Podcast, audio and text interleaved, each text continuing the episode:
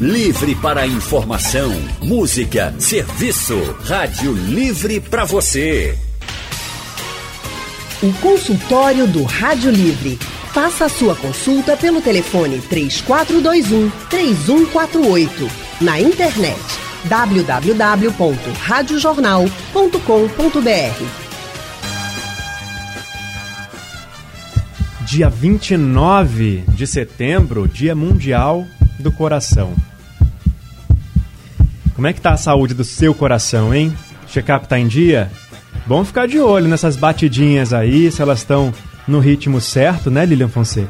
Tem que ficar de olho e se preocupar, viu? Porque, de acordo com o Ministério da Saúde, as doenças do coração representam a principal causa de mortes no Brasil. São mais de 1.100 mortes por dia, cerca de 46 por hora. Uma morte a cada um minuto e meio. Assustador, né? Doenças cardiovasculares matam duas vezes mais que todos os tipos de câncer juntos. A Sociedade Brasileira de Cardiologia estima que até o final deste ano, quase 400 mil brasileiros vão morrer por doenças do coração e circulação.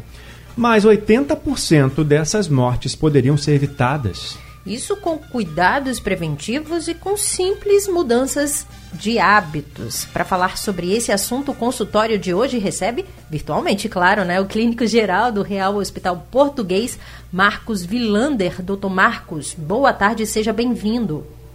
Boa tarde, William. Boa tarde, Leandro. Muito obrigado por estar aqui mais uma vez e poder contribuir com esse debate com vocês e com a sociedade.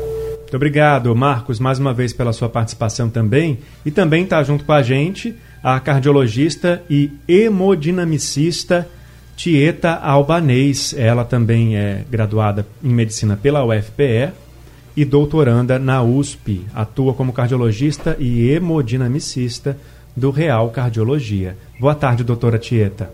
Boa tarde, Leandro. Boa tarde, Lilian. Muito obrigada pelo convite.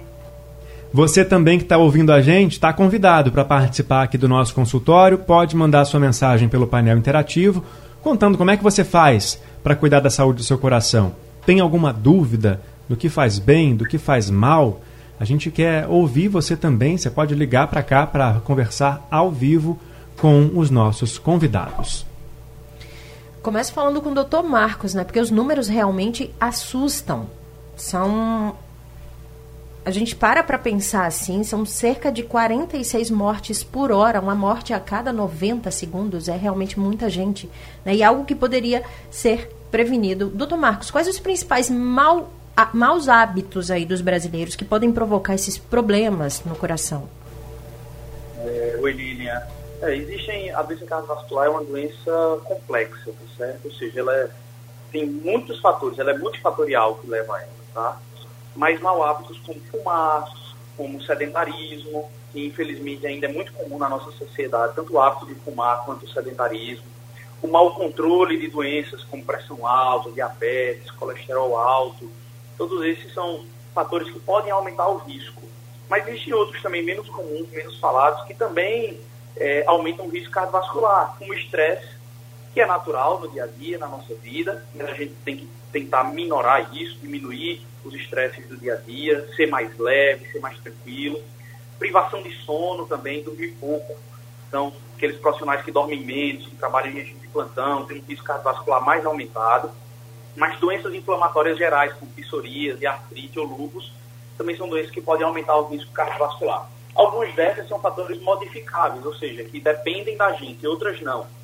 Mas, sobretudo, combater o sedentarismo, iniciar atividade física e deixar de fumar são dois fatores que é, podem pesar no risco ao longo prazo de se ter doença do coração e se morrer por doença de coração. Doutora Tieta, a partir de quantos anos a gente tem que começar a olhar para o nosso coração com mais atenção?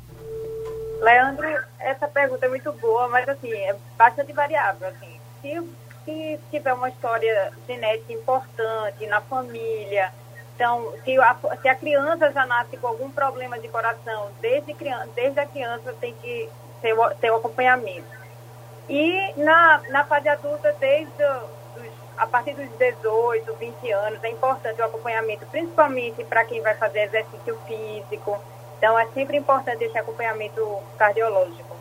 pré-exercício e pré-atividade física. Não é à toa que a gente fala do coração para se referir aos nossos sentimentos.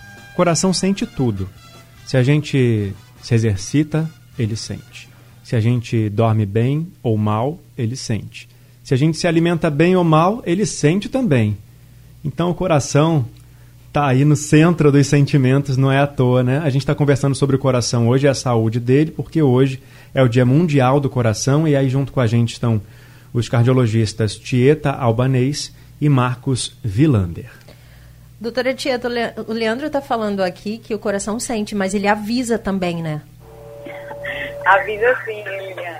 Na verdade, muitas vezes não avisa e por isso que a gente precisa ter o cuidado e, e ter a prevenção, né? Porque nem sempre ele avisa que vai, que vai falhar. Então, é por isso que o check-up é tão importante, para a gente avaliar se esse coração está realmente funcionando bem ou não, no caso. Quando é que ele avisa, hein, doutor Marcos? Existe algum sintoma de, de um infarto, de, de um, é, um ataque cardíaco? Sim, existem ah, algumas manifestações, Lilian, que podem dar sinais de que se trata de uma dor no coração tá? A dor no peito, sobretudo em aperto, aquela que parece um peso no peito, ela pode caminhar para o braço, é mais comum no braço esquerdo, mas também pode ser no braço direito. Normalmente vem acompanhado com suor profuso, aquela sensação de morte iminente, pode ter náuseas, vômitos, e esses sintomas são ainda mais importantes naqueles pacientes que têm fatores de risco, pressão alta, diabetes, tabagista, sedentário, obeso, ou que tem história familiar de doença no coração.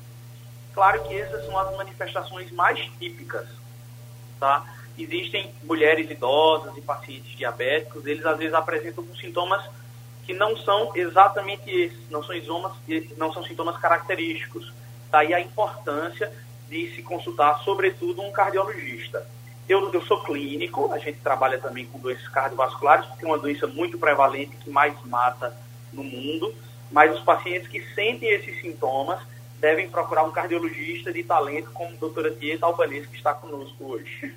Doutora Tieta, o, o, o, o, ideal é que a gente não chegue a sentir tudo isso que o doutor Marcos falou aqui pra gente, né? Porque se sentiu, aí meu filho, corre porque o bicho tá pegando. Agora, de vez. né? Agora, vamos falar da prevenção. Um, uma das formas de prevenção, além de hábitos na vida, é procurar, né, como o Dr. Marcos recomendou, um especialista com o gabarito da doutora Tieta ah, para fazer é para fazer aquele check-up, né? E aí uma série de exames que os médicos fazem para ver se o coração está funcionando direitinho. Queria que você falasse um pouquinho sobre esses exames que são feitos, o que cada um é, vai indicar ali naquele momento para o médico. Tem aquela esteira que a gente estava conversando aqui, aquele Aquela exercício da esteira. Não é muito legal. Ela não veio de um, de um, de um lugar muito bom, não, mas ela faz muito bem para nossa saúde, né?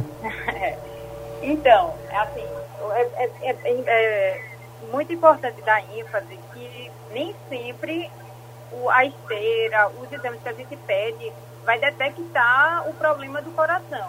São exames de triagem, principalmente para quem vai fazer exercício físico. Por quê? O exercício físico, é, assim, principalmente em exercício físico de maior intensidade, é importante a gente ter uma avaliação prévia, né, do, é, básica do coração. Mas, como eu estou dizendo, nem sempre esse exame vai detectar o problema. O mais importante é a prevenção.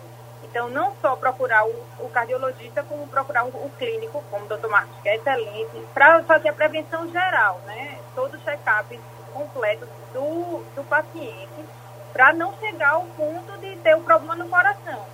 Então, assim, é, esse check-up de teste de esteira é fundamental, principalmente para quem vai fazer exercício físico, mas, como eu estou dizendo, é um exame de triagem. Nem sempre vai, ter, vai detectar o problema. Então, a prevenção é sempre o, mais importante. É tipo, cuidar da saúde, é, fazer o exercício físico, alimentação saudável, controlar todos esses fatores de risco que, que o doutor Marcos falou, paciente que tem pressão alta, controlar, deixar tomar o remédio de forma adequada, prescrito pelo médico, deixar a pressão controlada, o colesterol controlado. Isso é o mais importante. Doutora Tieta, foi-se o tempo, né? Ficou para lá que as doenças do coração atingiam principalmente os homens, eram os homens que infartavam mais, as doenças estão atingindo muito as mulheres e os jovens também. Existe algum sintoma diferente na mulher é, em relação a essas doenças é, do coração? Alguma manifestação diferente?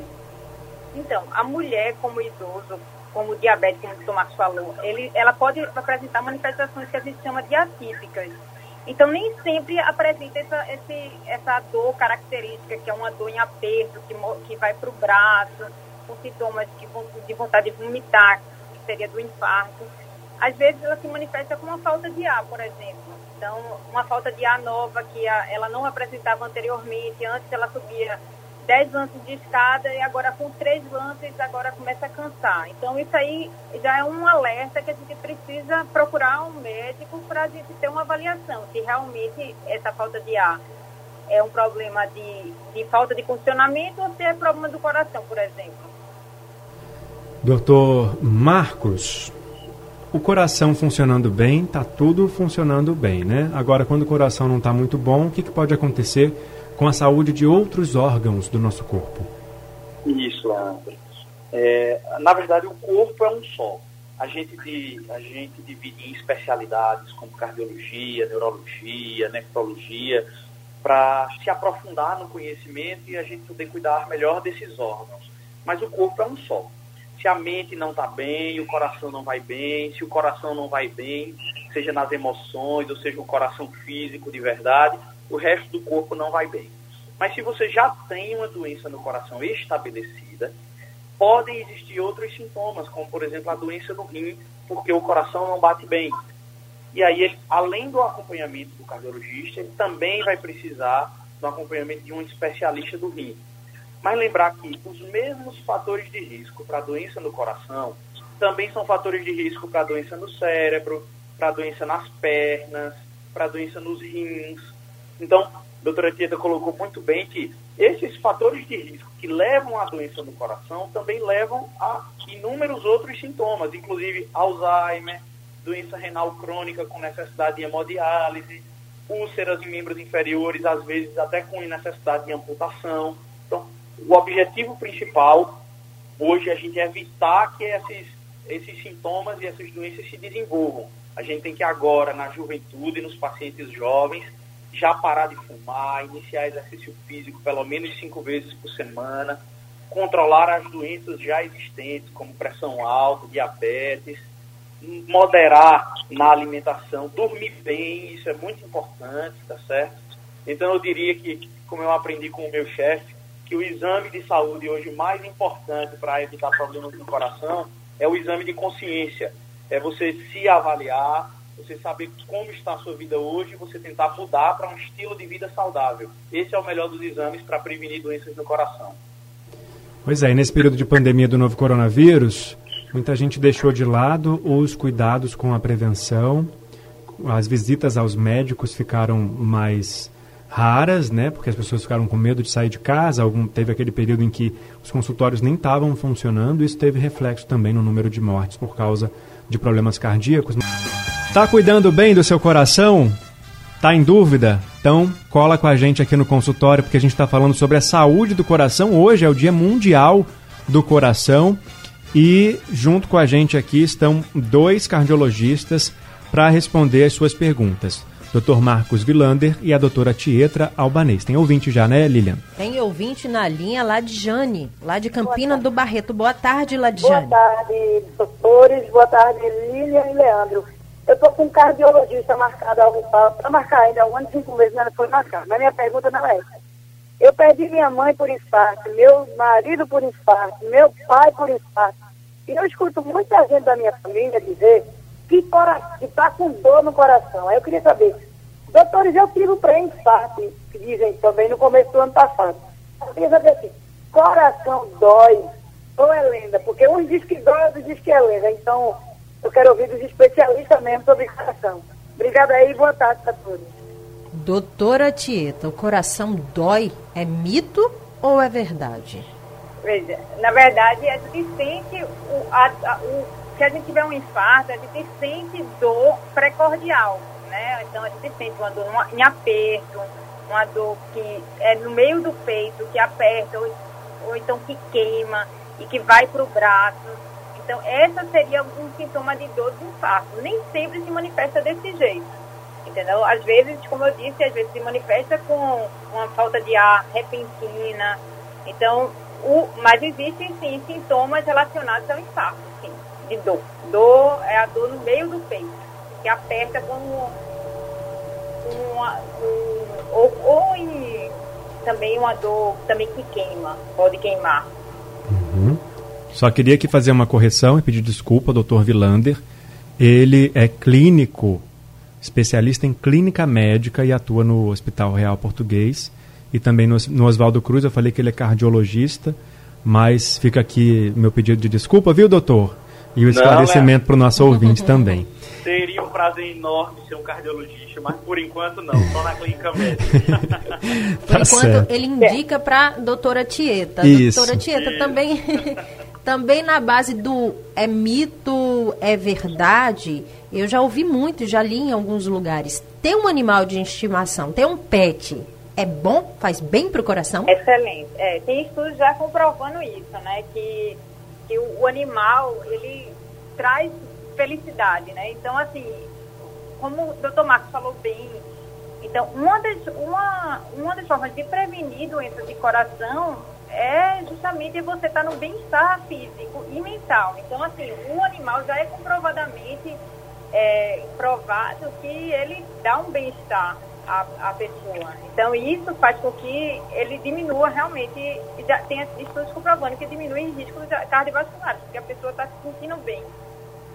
Agora, a pandemia do novo coronavírus, ela veio para.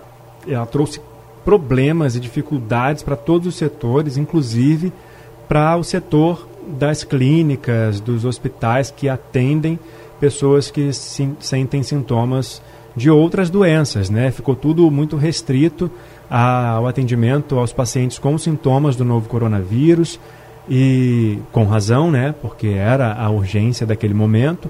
Aos poucos, os atendimentos em clínicas e hospitais foi voltando ao normal e está voltando ainda ao normal. E nesse período de pandemia houve aumento no número de mortes por doenças cardíacas. Pernambuco é o segundo colocado nesse ranking. E aí eu pergunto para o doutor Marcos, a partir de agora não tem mais que ter medo de ir ao médico, né, para fazer esse, esse, essa prevenção junto com o profissional, desde que se tome os cuidados para não contrair o novo coronavírus, né? Isso mesmo, Leandro. Eu acho que a gente já tem em Pernambuco a pandemia, o número de casos vem diminuindo, né? E os hospitais, tanto privados quanto públicos, já vem se organizando num sistema de fluxo azul, que a gente chama que é um sistema montado pelos hospitais para garantir a segurança tanto dos pacientes quanto dos profissionais que estão trabalhando. Então, o Hospital Português hoje, por exemplo, tem um fluxo azul nas suas clínicas, tanto clínica médica, quanto cardiologia, quanto as demais clínicas. Os procedimentos cirúrgicos já voltaram a todo vapor também, com as, com as devidas medidas de segurança. Então, se você precisa, esse é o momento, já é possível voltar assim, não precisa mais ter medo, mantendo, claro, o distanciamento, o uso de máscaras, a adequada higienização das mãos, as medidas de etiqueta de espirro, e é, a gente tu, todos nós, tanto no privado quanto no público, já estamos procurando voltar à normalidade, exatamente para evitar que outras pessoas morram não apenas do coronavírus, mas também dessas outras doenças que, devido a essa pandemia, foram negligenciadas. Doutora Tieta, e o novo coronavírus, ele tem alguma relação com a, a saúde do coração? Ele pode prejudicar a saúde do coração de alguma forma?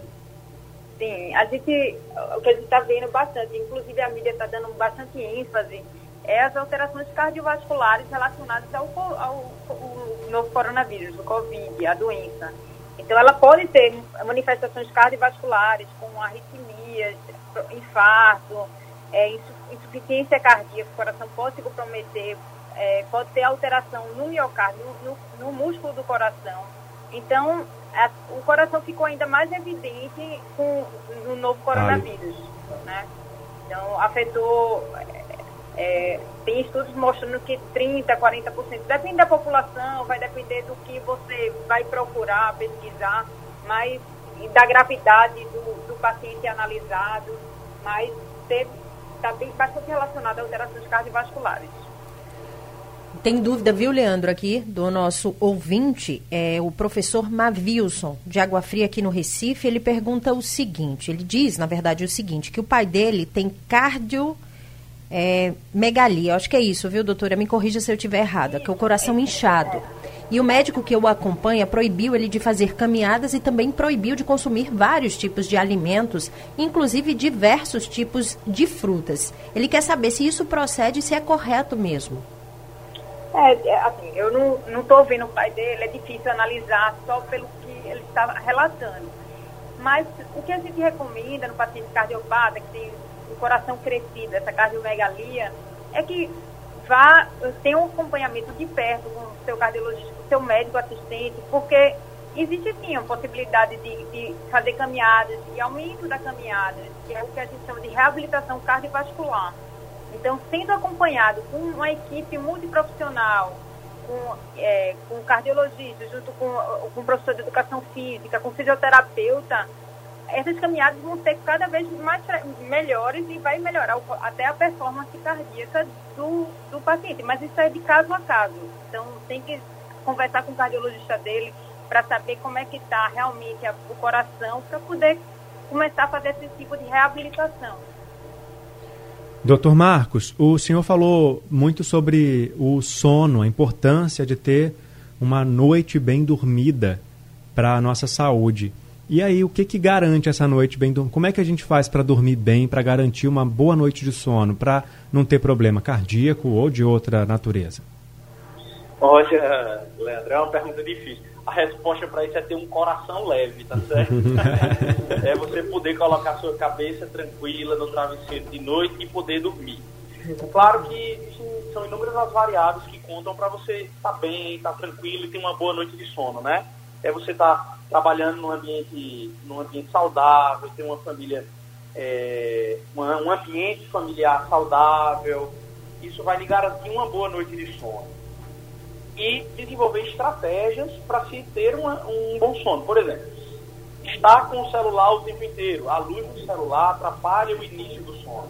E dormir com a televisão ligada, com a luz do quarto ligada.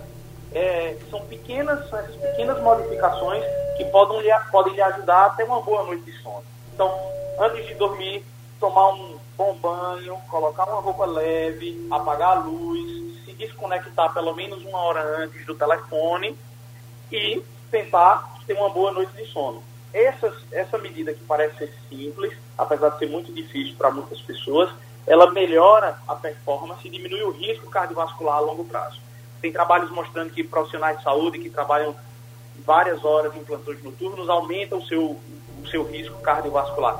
Por isso, do benefício hoje de se fazer uma higiene do sono, um sono tranquilo para se garantir essa redução de risco.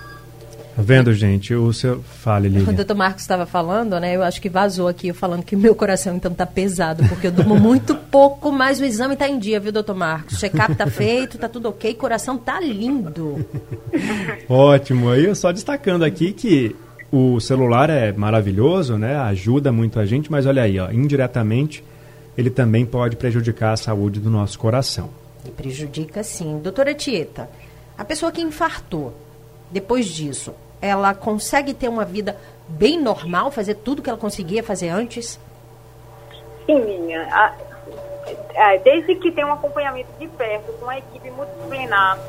Então, a gente precisa fazer sempre um acompanhamento bem, bem próximo para poder fazer os exames necessários. E, aos poucos, ela vai tendo uma vida normal. Porque o que a gente diz que é vida normal é uma vida saudável, que é o que todo mundo deveria ter. Então, sim, ela é capaz sim de ter uma vida normal, desde que tenha um acompanhamento com a equipe multidisciplinar por perto, né? Mesmo quando se coloca, doutora, aquele marca-passo? Sim, sim. Na verdade, é o que eu sempre falo para os pacientes. Antes de ter, por exemplo, o, é, o problema da arritmia, assim, que ele teria estava com risco, né? Então, assim, uhum. antes de ter o marca-passo, então se ele estava precisando do marca-passo, ele corria o risco antes. Mas agora com o marca-passo, tendo um acompanhamento de perto, vendo como é que está, é, o, o, o, se o marca-passo está funcionando bem, a vida é normal. Desde que a gente consiga ter esse acompanhamento, que a gente vá aumentando o exercício de acordo com os exames. O que a gente sempre chama a atenção é a importância da reabilitação cardiopulmonar. Então, assim, a gente lá no, eu também trabalho no Hospital Português, então nossa equipe tem esse, essa equipe multidisciplinar, né? Que é com educação física, fisioterapeuta, o cardiologista, o clínico. Todos são peças fundamentais para esse acompanhamento, o nutricionista. Doutor Marcos, o estresse é inimigo da nossa saúde. E ele está no nosso dia a dia, e se a gente não tomar conta, ele toma conta do nosso dia inteiro, né? E eh, todos os médicos e profissionais é, da educação física, né, educadores físicos, personagens, é unânime. A atividade física é importante para a saúde, é importante em todas as, as especialidades. Agora, a gente pode, no caso do coração, e de até gar para garantir uma noite mais tranquila de sono, priorizar aquelas atividades que são mais tranquilas, como pilates, yoga, ou tá valendo tudo para dormir melhor e para o coração ficar bombando saudavelmente. Um crossfit, por exemplo. É. Olha, tá, tá valendo tudo, viu, gente? O importante é se mexer. E cada pessoa precisa saber o seu direcionamento. Por exemplo, fa talvez fazer crossfit durante a noite, para alguns, vai tirar o sono da noite.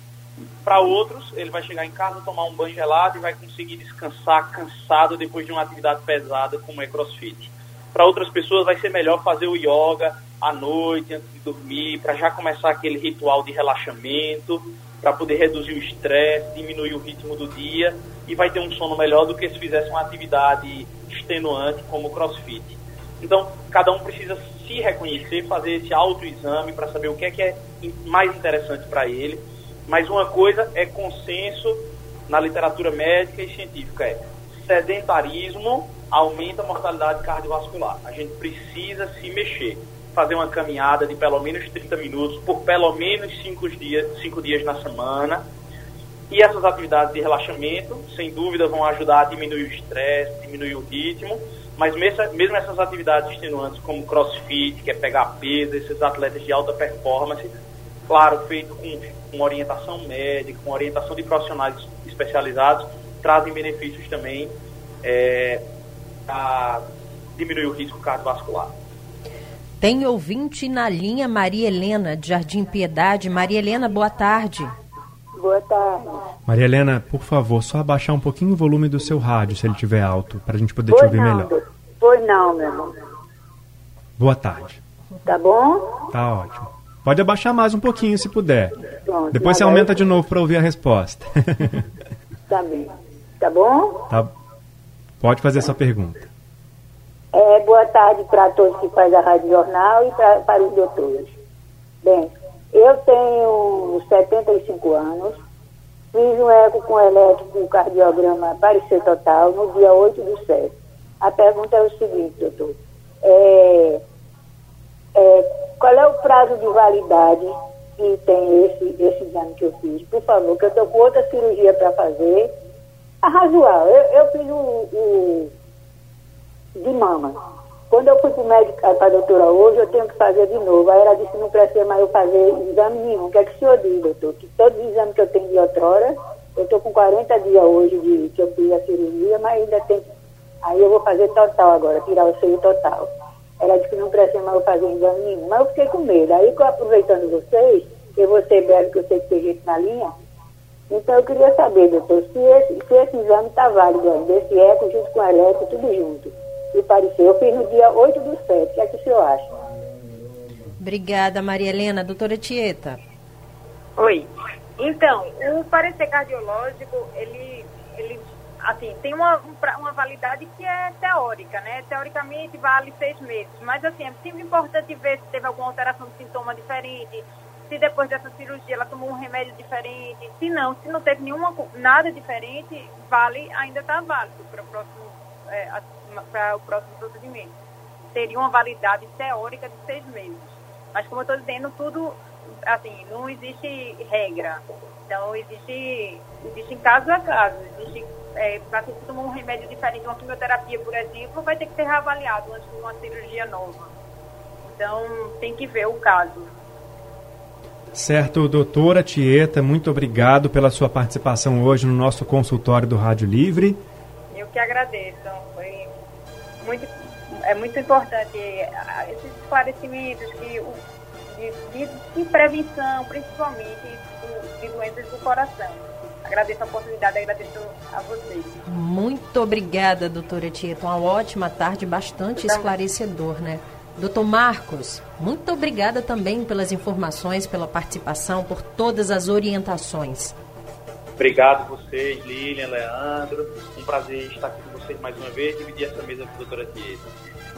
Muito obrigado também, viu, Marcos, pela sua participação, pelas suas orientações no consultório do Rádio Livre de hoje. Você que está ouvindo a gente, perdeu alguma parte do consultório?